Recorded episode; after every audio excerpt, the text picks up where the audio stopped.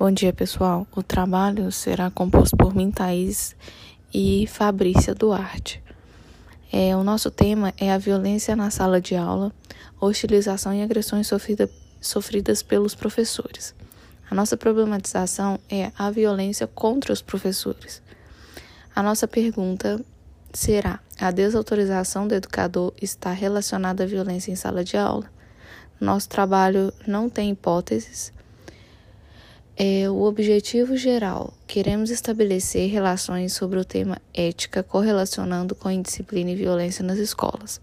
O específico, queremos descrever o que alguns especialistas têm a dizer sobre a indisciplina e a violência nas escolas, sobretudo nas interrelações com a moral e a ética.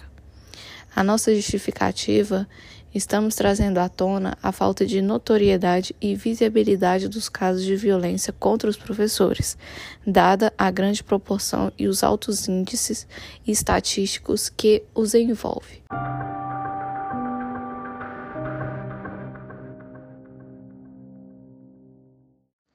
Bom dia, aqui é a Fabrícia. A metodologia adotada por nós será a pesquisa bibliográfica exploratória, de abordagem qualitativa, utilizando como método de coleta e análise dos dados a pesquisa bibliográfica, uma espécie de revisão literária. Citamos para concluir a frase de Feliciano Henriques Veiga, mas afinal, que educação é essa que tem levado alguns alunos a causar sofrimento a tantos professores?